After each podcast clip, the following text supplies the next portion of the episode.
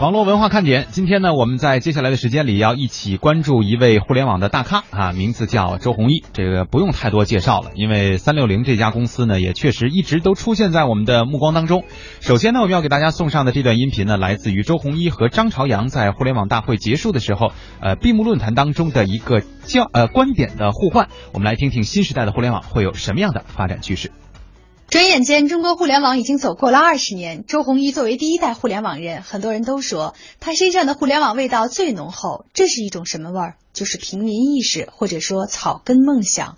尤其是现在，随着智能时代的到来，周鸿祎借助手机这个小家伙，正在让自己的草根梦想变得愈发强大。在他看来，未来生活中的一切都可以变成手机。所有的东西，包括机床、发动机。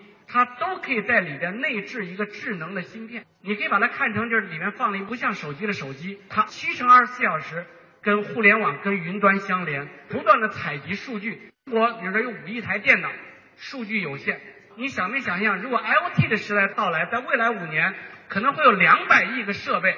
连入到互联网。周鸿祎说：“过去互联网和传统行业间更多是信息的交流，但现在手机已经变成了人体的器官。移动互联网将改变生活方式，甚至灭亡一些传统产业。无线互联网参与的交易，它让人和人充分的交换信息，它使得让交易更有效率，把原来很多中介的东西给消灭掉了。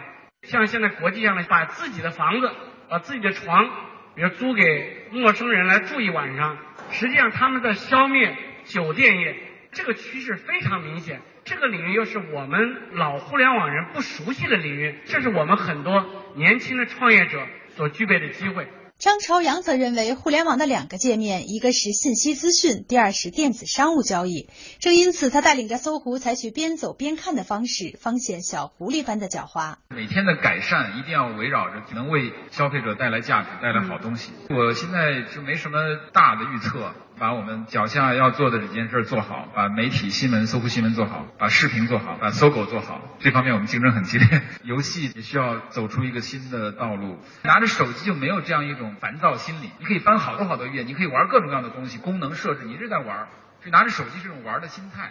在这种情况下的话，产品一定要带来价值，一定要好。你就不愁这个用户不会用你的东西。当互联网进入中国二十年，成为社会运转不可缺少的重要组成部分时，互联网也在悄然改变着转型期的中国社会。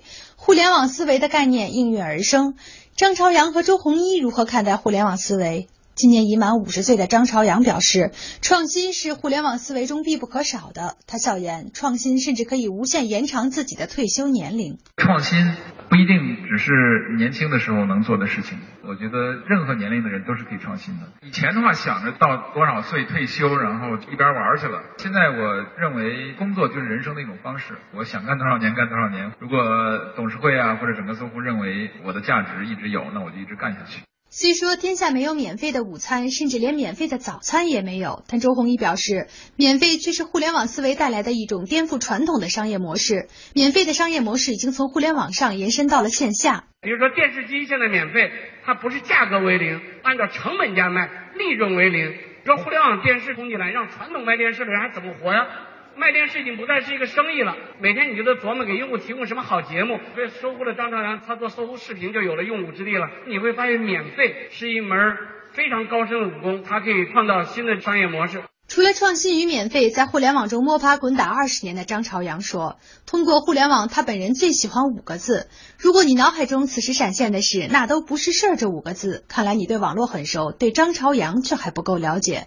他最喜欢的五个字是公平的竞争。如果说互联网精神学到了什么，就是竞争，公平的竞争。你就要看看中国哪个行业最落后，那这个行业一定是竞争不充分的。我想的就是这个医疗和教育这两个领域，真的应该。”引入充分的竞争，让民间办学，让民营医院来进入，这样的话，中国的看病难的问题和教育的问题就会彻底的解决。至于未来的中国互联网，周鸿祎感叹：今天互联网的主流人群肯定是九零后，马上零零后也要粉墨登场。年轻人的品味和需求与前辈完全不同，网络产品的定制化会越来越强。我倒认为产品未来会越来越细分。就想在一个产品包打天下，这种平台级产品的机会肯定是越来越少。我们就应该请很多九零后的小朋友、小伙伴们，他们来讲他们的喜欢什么，他们想要什么，我们应该坐在台下听，你们说对不对？周鸿祎毫不掩饰自己不了解九零后这一群体，担心会失去用户的焦虑心态。而另一位互联网大佬张朝阳也是如此。不过，张朝阳认为，要想理解九零后，甚至可以在高层中给他们留出位置。在生活中接触不接触无所谓，其实就在公司把一个公司结构变得比较扁平，能够在第一线的九零后都参与最高层的会议，自然就很多想法就能够得到吸收。下一个二十年后，并肩坐在这里的又会是谁？还会有他们两人吗？